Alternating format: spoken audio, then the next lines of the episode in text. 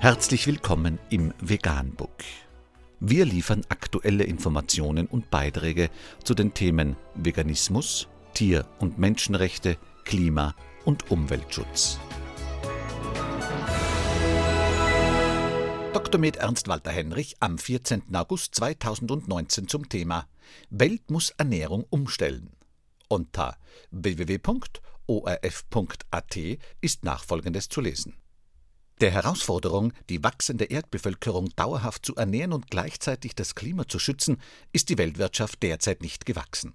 Aus diesem Grund forderte der UNO-Weltklimarat am Donnerstag in Genf ein radikales Umsteuern bei der Landnutzung. In einem Sonderbericht rufen die Forscherinnen und Forscher die Politik zum sofortigen Handeln auf, bevor es zu spät ist. Der UNO-Rat Intergovernmental Panel on Climate Change IPCC sieht Gefahr für die sichere Versorgung mit Lebensmitteln.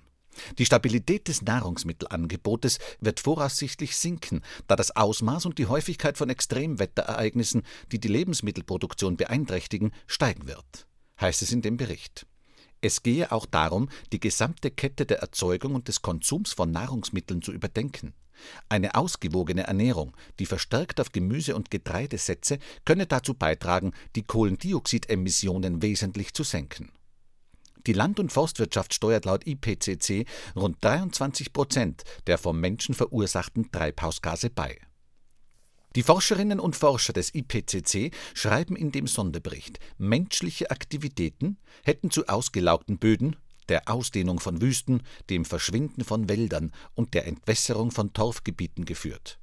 Dabei handle es sich gerade um jene Gebiete, die eigentlich imstande seien, der Klimakrise entgegenzuwirken. Bekanntestes Beispiel ist der Amazonasregenwald. Unkultiviertes Land schützt die Erde vor Überhitzung, da Wälder das klimaschädliche CO2 aus der Luft aufnehmen. Durch Photosynthese wird Sauerstoff frei, den Lebewesen zum Atmen benötigen. Nicht nur geht dieser positive Effekt verloren, durch die Bewirtschaftung würden jene Flächen selbst zur Quelle für die Entstehung von CO2. Beispielsweise werden Bäume, die erst gepflanzt werden, später für die Energiegewinnung verbrannt und Pflanzen, die erst angebaut werden, anschließend für Biodiesel verwendet. Insbesondere die Produktion von rotem Fleisch, in erster Linie Rind- und Schweinefleisch, wird laut Prognose die Erde weiter stark belasten, da der weltweite Konsum, wenn so weitergemacht wird wie bisher, stetig steigt.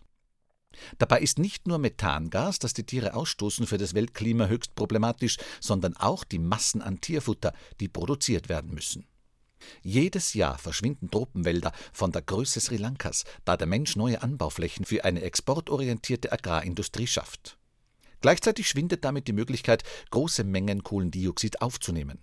Im Amazonasregenwald und in der Cerrado-Savanne im Südosten Brasiliens werden riesige Wälder vernichtet, die in der Regel zuerst als Weideland und anschließend als Sojafelder genutzt werden.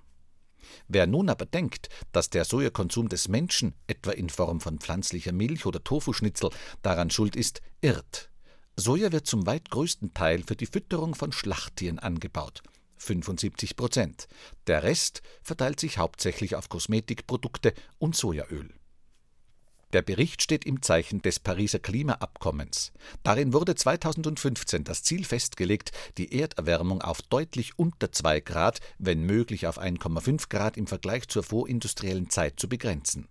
Dazu müssten die Staaten den Nettoausstoß ihrer Treibhausgase stark reduzieren. Um das zu schaffen, wollen einige Expertinnen und Experten große Flächen für Wälder nutzen, die die Treibhausgase aus der Atmosphäre ziehen können. In Verbindung mit dem Ziel der Lebensmittelsicherheit für die gesamte Bevölkerung drohen so Landkonflikte, zusätzlich zu den Entwicklungen, die die Klimakrise bereits jetzt ausgelöst hat. Das Problem dabei? Der weltweite Temperaturanstieg hat über den Landflächen bereits 1,53 Grad erreicht.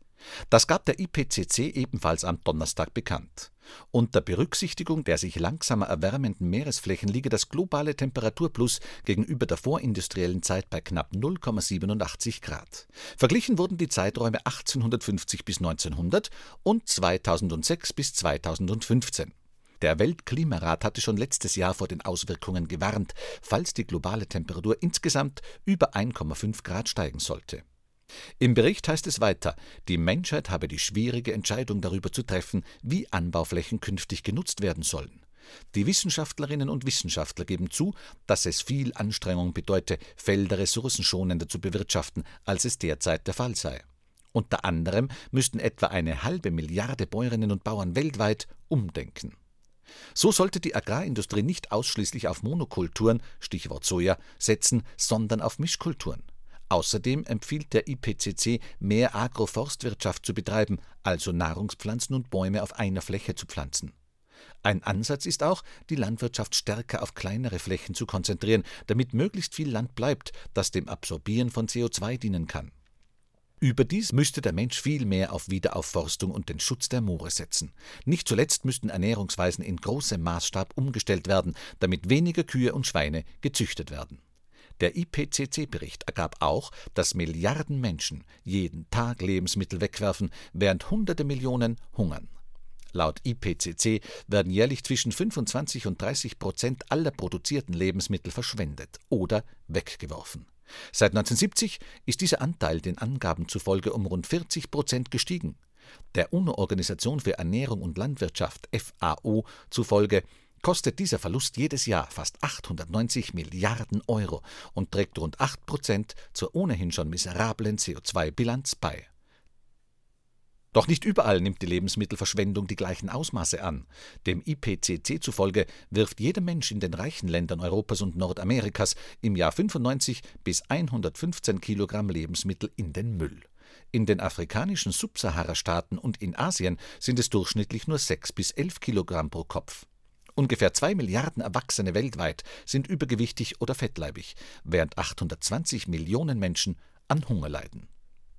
Der freie Journalist und Brasilien-Experte Thomas Milz berichtete im Gespräch mit dem Ö1 Morgenjournal, es sei bald zu spät, dass der Regenwald in Amazonas der Erderwärmung noch entgegenwirken könnte. Der kritische Punkt sei dann erreicht, wenn ungefähr 25 Prozent des Amazonas abgeholzt sind. Wir sind jetzt ungefähr bei 20 Prozent, die in den letzten Jahrzehnten abgeholzt wurden. Das heißt, wir sind noch ungefähr 5% von diesem Tipping Point entfernt und weiter. Wir müssen bis 2030 auf Null Abholzung kommen, plus brachliegende Gebiete wieder aufforsten. Wenn wir das bis 2030 nicht schaffen, ist wahrscheinlich keine Hilfe mehr möglich. So der Experte. Hinzu kommt, dass Brasiliens Präsident Bolsonaro, überzeugter Leugner der Erderwärmung, die Abholzung im Sinne der Wirtschaftssteigerung sogar fördert und somit dazu beiträgt, die Krise zu verschärfen.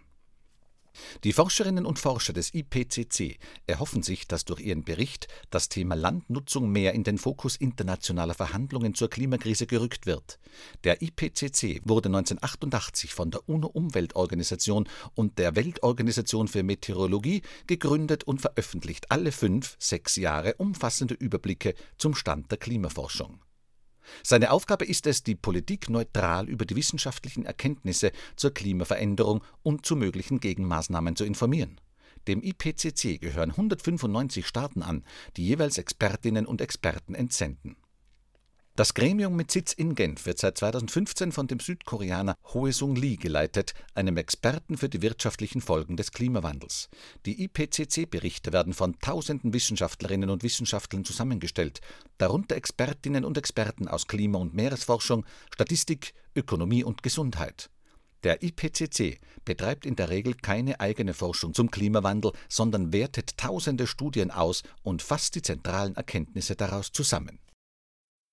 Vegan, die gesündeste Ernährung und ihre Auswirkungen auf Klima und Umwelt, Tier- und Menschenrechte. Mehr unter www.provegan.info.